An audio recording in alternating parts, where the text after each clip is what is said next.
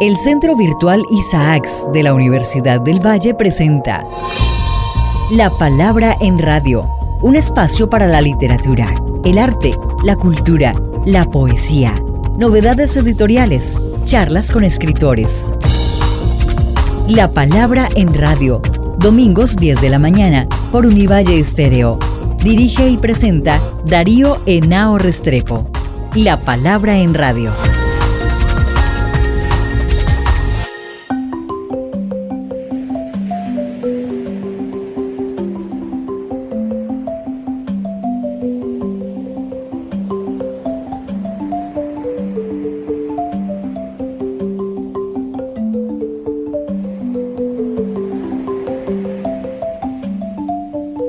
Buenas, amables oyentes de la palabra en radio. Como siempre, todos los domingos tenemos cultura, entrevistas, música, actualidad cultural y científica en este programa que hacemos desde la Universidad del Valle en la 105.3 de la FM. Hoy es un día muy importante porque tenemos a la ex ministra de Cultura, Carmen Vázquez Camacho, una mujer que hizo una gran gestión al frente del Ministerio de Cultura, con la que tuve la oportunidad y la fortuna de celebrar el centenario de Manuel Zapata Olivella en el 2020 y en el año anterior estuvimos en muchas reuniones lanzando el año y muchas gestiones para hacer este evento tan importante para la cultura colombiana. Carmen se va allá para un cargo diplomático como la embajadora en la República Uruguaya y bueno, allá la vamos a tener haciendo muchas cosas con nosotros y no quería dejar pasar esta oportunidad para invitarte a ti Carmen y hablar un poco de tu experiencia por el Ministerio la Cultura, una cosa más personal pero también de lo que ha dejado esto. Te agradezco por estar aquí en La Palabra en Radio mi querida Carmen Vázquez Camacho, ex ministra de Cultura. Muchísimas gracias, mi querida queridísimo profesor Darío. Gracias en primer lugar por invitarme al programa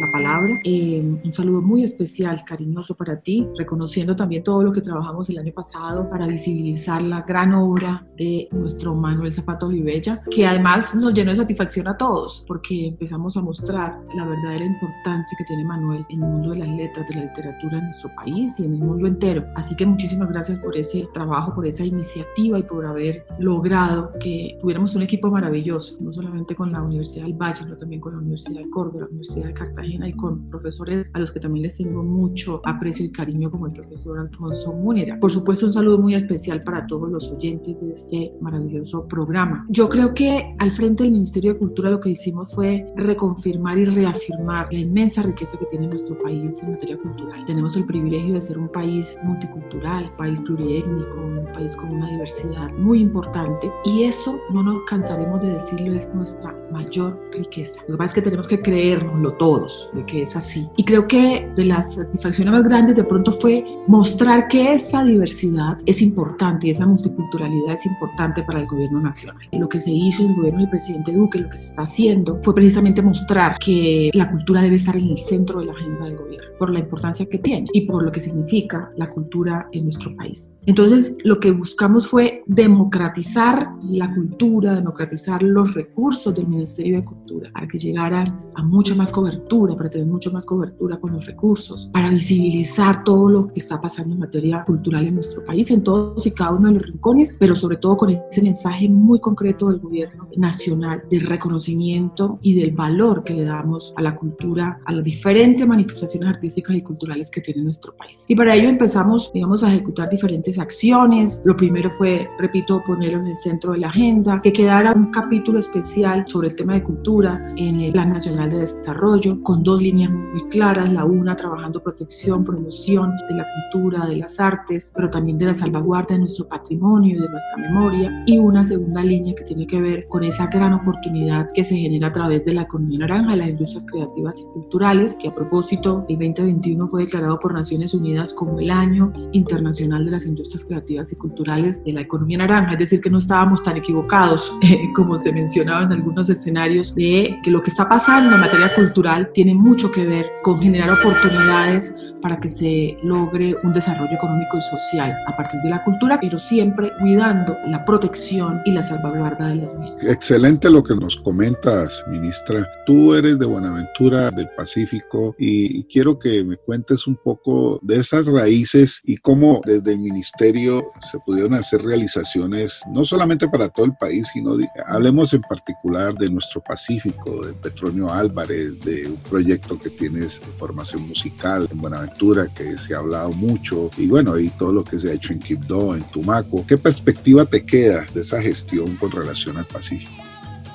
Sí, efectivamente, mi querido profesor Darío, pues soy una mujer del Pacífico, muy orgullosa, a la que le debo, digamos, todo lo que ha pasado con mi vida profesional y personal. Allí me formé, allí me crié y todo ese entorno, todos los valores y los principios que logré, digamos, en el Pacífico tienen que ver con mi vida profesional y personal. Así que era muy importante mostrar, digamos, que toda esa cultura que tenemos en el Pacífico tiene, marca a los seres humanos de una manera positiva y por ello era muy importante mostrarle y trabajar con la gente del Pacífico, mostrarle todas las posibilidades que tienen con el Ministerio de Cultura para acceder a los recursos, para visibilizar todo lo que estaba pasando, eh, muy importante en materia cultural. Por ello entonces empezamos a trabajar muy de la mano para mostrar nuestros programas de concertación, programas de estímulos, empezar a trabajar con proyectos nuevos que mostraran que estaban pasando cosas muy interesantes, por ejemplo, en materia de literatura, de poesía, con la gente del Pacífico. Y es así como logramos que en el programa de concertación aprobáramos y apoyáramos más bien más de 350 proyectos por alrededor de 9.157 millones de pesos.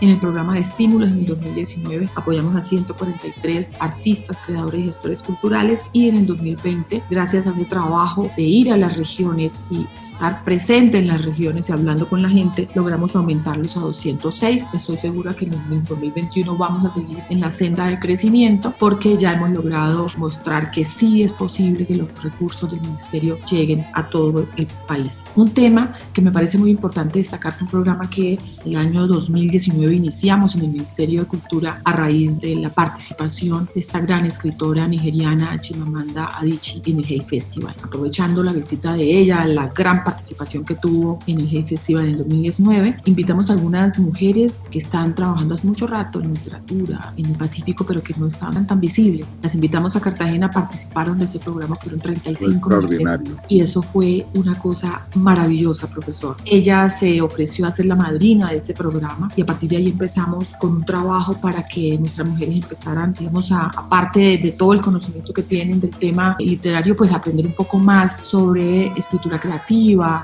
y cómo llegarle más a los públicos. En fin, fue un programa muy lindo ellas se graduaron de ese ejercicio en el año 2019, esas 35 maravillosas mujeres. Hace una semana inclusive se lanzó la antología de todo ese ejercicio que estábamos haciendo, tanto en el Pacífico que después se extendió al Caribe. Es el libro de las mujeres narran su territorio. Exactamente, así es. Así se llama el programa, Mujeres narran su territorio. Empezamos con Mujeres Pacífico, luego Mujeres Caribe y luego lo hicimos extensivo a las mujeres indígenas y a las mujeres de la población LGBTI. Así que ha sido muy interesante ese programa, me tiene muy contento y entonces se queda uno maravillado de ver cómo van saliendo más y más mujeres poetas que lo que quieren es contar y narrar, que el país conozca desde su propia voz las realidades del territorio, del Pacífico, del Caribe y yo creo que esa es una muy buena manera de entender lo que sucede realmente en los territorios para empezar a presentar, digamos, soluciones que sean oportunas, que sean más pertinentes a los territorios, ¿no? Y no desde nosotros, desde Bogotá, como siempre dice el presidente, no desde un escritorio en Bogotá tratando de llevar soluciones sin escuchar, digamos, a la comunidad. Entonces, eso es un programa que me tiene de verdad muy emocionada, muy satisfecha, que tiene que ver con el Pacífico colombiano y sé que ha dado muy buenos resultados y seguirá dando buenos resultados y el país y el mundo tendrán la oportunidad de escuchar las voces de estas mujeres a través de este gran programa Mujeres Narran su Territorio. Y en el Pacífico también, en Cali acabamos de entregar el centro La Licorera, que es un centro coreográfico y de danza que tú sabes, nuestro Valle el Cauca y nuestro Pacífico se caracterizan por ser una región, siempre está en movimiento dancístico, ¿no? Allá se comunica también con el cuerpo a través de la danza, ha crecido muchísimo, tenemos un reconocimiento no solamente nacional, sino también internacional de lo que pasa en nuestro Valle del Cauca, en nuestro Pacífico con el tema de la danza y ese centro coreográfico viene a ser como ese espacio, ese epicentro donde van a converger todas estas expresiones dancísticas del Pacífico colombiano, una inversión de más de 23 mil millones de pesos en compañía de la gobernación del Valle, la gobernadora Dilian de su momento y la gobernadora Clara Luz, muy activas, muy pendientes de este desarrollo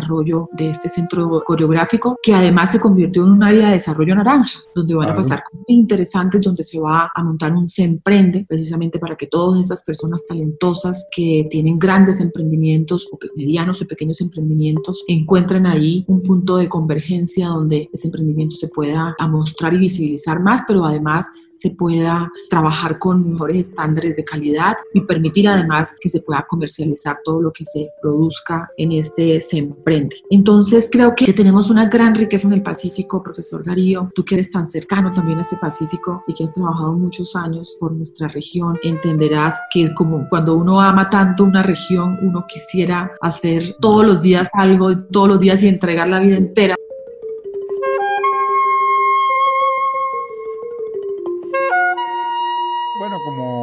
Es habitual aquí en la palabra en radio, aquí en eh, Univalle Estéreo 105.3 de la FM. Eh, vamos a nuestra sección de música y bueno, aquí nuestra productora Shirley, ¿qué nos trae para esta oportunidad aquí y alegrar el oído de nuestros oyentes? Y ahora en la palabra en radio, un espacio para la música.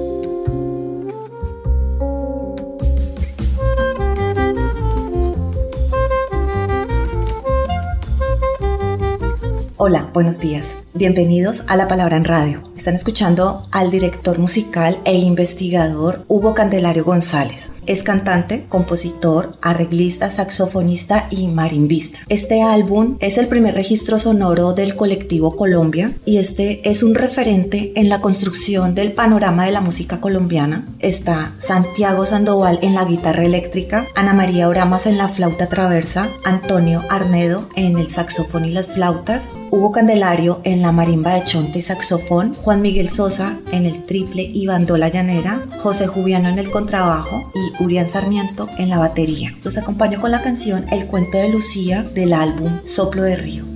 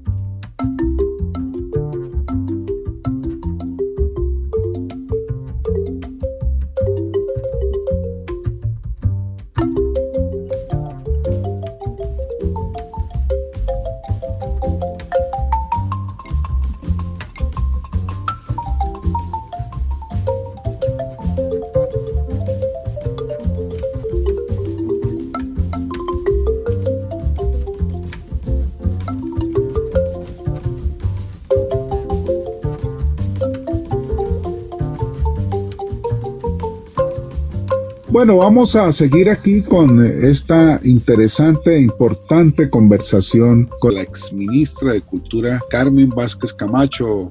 Yo acompañé muy de cerca eh, la creación del Petronio Álvarez porque pues, mi gran amigo de toda la vida, que se nos fue muy temprano, Germán Patiño, fue su fundador. Y lo que te quiero preguntar con relación al Petronio es las perspectivas que tú le ves y esas relaciones, por ejemplo, desde Uruguay, que ya estás pensando para el Petronio Álvarez. El Petronio es absolutamente maravilloso. O sea, es un ejercicio de muchísimos años y no nos cansaremos de exaltar la memoria de Patiño porque tuvo esa visión y ese momento de tomar esa decisión. Además logró juntarlos a todos, que era lo difícil.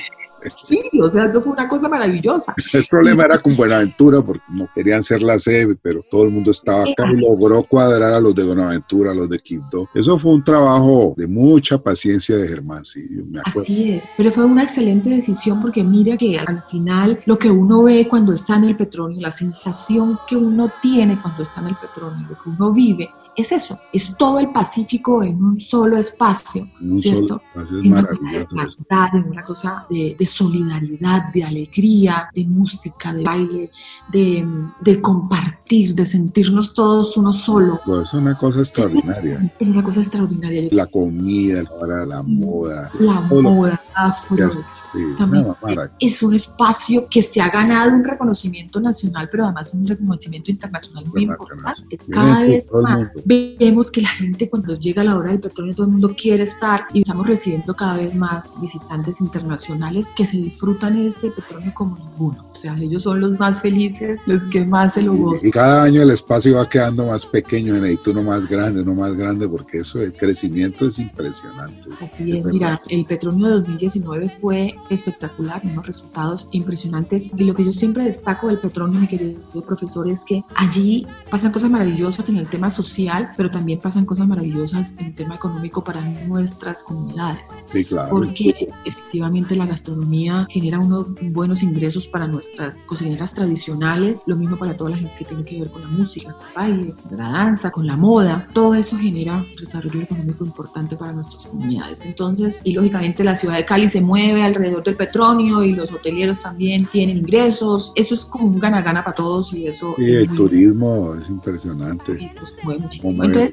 pensado, en Uruguay hay una expresión artística, histórica, cultural muy importante, que es el candombe. Yo creo que es una gran oportunidad y lo había hablado con el secretario de Cultura de Cali, con José Darwin, uno también muy comprometido con el tema cultural, eh, que ha venido haciendo una muy buena tarea, el presidente de la Secretaría, de juntar ¿no? y hermanar estas dos manifestaciones artísticas culturales, de Cali y de, de Petronio, pues, y el candombe de Uruguay. Entonces, creo que eso va a ser una tarea muy importante. Petronio sucede en agosto y el candombe sucede en diciembre, así que tenemos dos meses muy importantes en los que podemos hermanarlo de manera tal que se haga presencia en los dos escenarios por parte de las dos importantes históricas manifestaciones culturales. Esa es una de las propuestas que llevo, una de las apuestas que quiero tener para... Oh, este sería maravilloso tener aquí un, ahora en el petróleo, por lo menos un buen conjunto de candombe en, el petróleo. Pero te voy a contar algo de, lo que sigue del año Zapato Olivella, de la web Zapata. Vamos a culminar la publicación. Estamos en contacto con el ministerio para hacer la ópera en Bogotá y en algunas otras ciudades. Bueno, tenemos la buena noticia de que el documental que hicimos con el apoyo del ministerio está nominado a tres Silvias Catalina, tú ya sabes. Y tenemos una propuesta, dijéramos, internacional porque la pandemia nos tiene un lado positivo, nos obligó a centrarnos mucho en la web y eso nos permitió llegar a China, países africanos, estuvimos en la Unión Soviética, en Rusia, en Portugal, en España, en los Estados Unidos, aquí con los vecinos en el Perú, Ecuador, en el Caribe. Ahorita vamos a hacer un programa grande con Puerto Rico y seguramente con Cuba, donde nos han propuesto que hagamos una cátedra. Manuel Zapato Olivella en La Habana y en Santiago. Es algo que está creciendo, una gran red. Yo tengo mucha esperanza de que podamos también hacerlo en el sur del continente, con la gente amiga en Uruguay, con la gente amiga en Argentina, en Chile. Es posible, vamos llegando porque hay profesores, hay estudiosos de la obra de Manuel. O sea que lo que te quiero contar es que esa semilla que empezamos a colocar en el mundo está germinando más de lo que me esperaba. Y si quieres, pues que nos hables de tu experiencia con relación a Manuel Zapato Olivella, que nos quede ese registro de, de la ministra gestora de este proyecto, porque fuiste fundamental. Hablar un poquito de esta experiencia y de la perspectiva que tiene. Pues bueno, la verdad es que, como te lo decía al comienzo, primero muy, de verdad, muy agradecida con esta oportunidad. O sea, yo creo que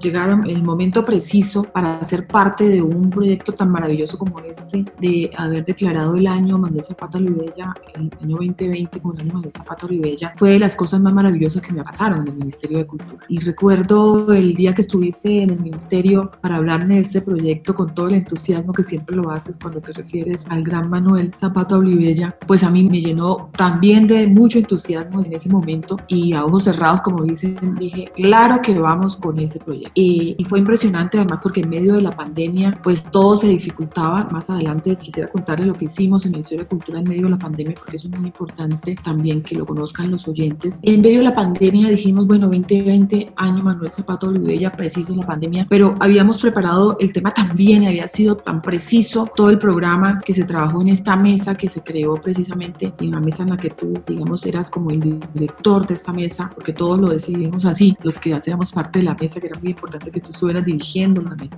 Manuel Zapata, y que al final pudiéramos lograr todo lo que, digamos, uno que habíamos comprometido realizar. Fue un año maravilloso, donde parte del conocimiento que tenía sobre la importancia de Manuel pude ver y sentir además que mm, a pesar de que falta mucho por visibilizar su obra, pero igual sentíamos donde llegábamos que la gente, ese cariño por Manuel, por su obra, ese reconocimiento que la gente le tiene en nuestro país y mucho más cuando tú salías, digamos, cuando entre las actividades que teníamos habíamos planteado, digamos, tu, el documental y ver ese documental a uno le hace como una cosa aquí en el corazón, entre alegría y nostalgia. Tenemos que hacer un lanzamiento en Montevideo con todos los... Me parece muy buena idea, me parece muy buena idea, porque es un documental que de verdad que le llega a uno al alma. Es como ese contraste entre el reconocimiento que hay y el sentimiento que despierta Manuel y su obra, pero al mismo tiempo en esa parte que falta de exaltar más esa obra como él se lo merece. Entonces, creo que fue un año muy importante y me encanta escuchar lo de la ópera que ya va a continuar con el ministerio y no solamente agradecimientos, agradecimientos contigo, con el profesor Munera, con la Universidad de Córdoba, con la Universidad de Pereira, con todos los que hicieron parte de este proyecto, eh, con los profesores del Ministerio de Cultura, la Biblioteca Nacional, con Diana, la directora, con Luis Sevillano, con todos los que participamos ahí, porque cada que íbamos avanzando, íbamos sintiendo cada vez más a Manuel en nuestros corazones y como que siempre lo sentíamos allá al ladito, ¿no? Cada que, que estábamos haciendo algo. El gran Manuel. Y te cuento que yo creo que desde el Uruguay la figura que tú representas seguirá siendo la madrina del proyecto, de esto que va a crecer. Desde de el corazón y de todo lo que pueda hacer. Vamos a crear una red de lectores de Manuel en el mundo a partir de la web, porque hay cosas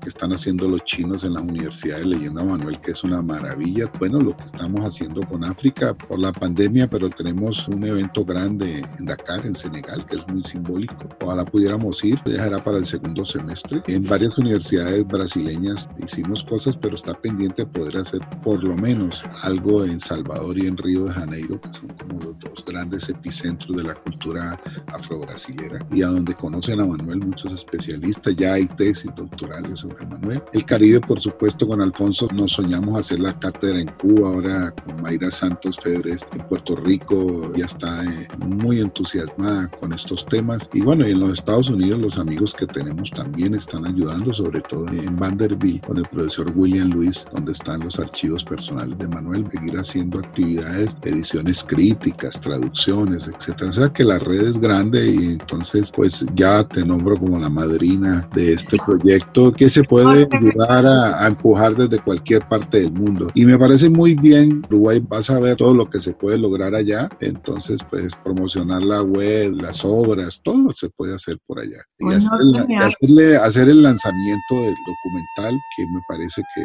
va a gustar mucho y buscar la posibilidad de que se emita por la televisión allá, por la televisión uruguaya. Con Buenos Aires tenemos muy buenas relaciones en el Instituto de Letras de allá y de Cultura y en la Universidad de Buenos Aires, de manera que también podríamos en su momento coordinar las dos ciudades, eh, Montevideo y Buenos Aires. Y Buenos Aires, claro que sí. El embajador Pava, que está en Argentina, es un hombre absolutamente también comprometido con todo el tema cultural. Le va a encantar esta idea. Lo comento con él. Claro que sí. Carmen, te agradezco muchísimo que hayas estado aquí en la Palabra en Radio. Vamos a seguir conversando y seguramente desde Uruguay podemos más adelante hacer claro unos programas contigo sí. y con personas que estén vinculadas pues a los proyectos tan importantes que yo sé vas a adelantar en Montevideo, en este país tan extraordinario que es el Uruguay. Así que, mi querido profesor, muchísimas gracias a ti, un abrazo muy especial y de verdad espero que, y sobre todo, seguir mostrando esta inmensa cultura que hay tanto en Colombia como en Uruguay. Nada, muchísimas gracias a ti y cuenta con lo del lanzamiento del documental Manuel Zapata Olivella desde Uruguay. Voy a empezar a trabajar en ello, me parece que es una excelente idea que podamos concretar lo del lanzamiento del documental y hacer muchísimas cosas más desde Uruguay para seguir hermanando estos dos países. Te agradezco muchísimo tu presencia aquí y estaremos pues en contacto permanente porque nos interesa muchísimo estrechar esos lazos más de los que ya existen y bueno, y es particularmente desde acá, desde el Pacífico, para nosotros será muy importante esta relación contigo y lo que podamos establecer con este país. La palabra en radio. Y ahora en La Palabra en Radio, un espacio para la música.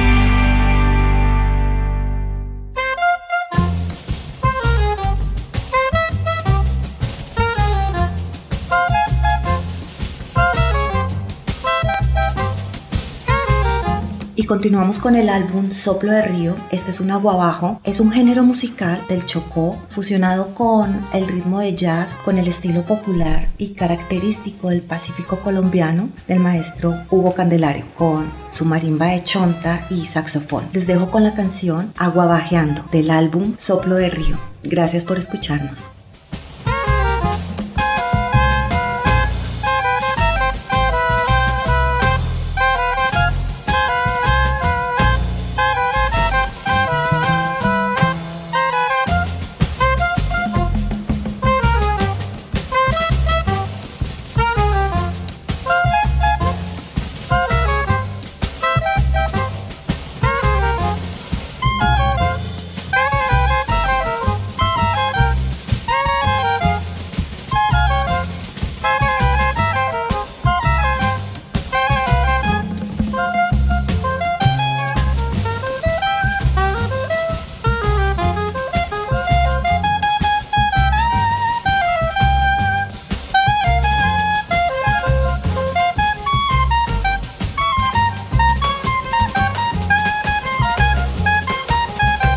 Y llegamos al final de nuestro programa.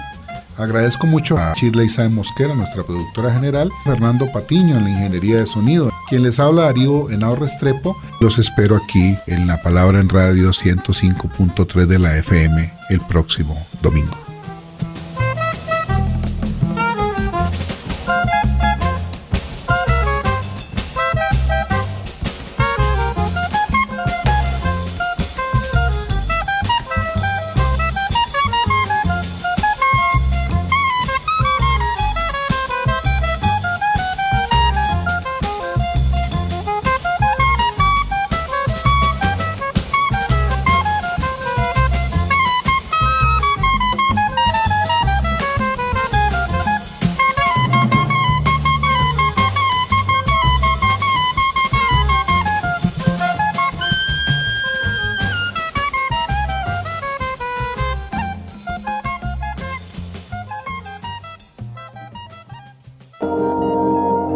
El Centro Virtual Isaacs de la Universidad del Valle presenta La Palabra en Radio, un espacio para la literatura, el arte, la cultura, la poesía, novedades editoriales, charlas con escritores. La Palabra en Radio, domingos 10 de la mañana por Univalle Estéreo. Dirige y presenta Darío Henao Restrepo. La Palabra en Radio.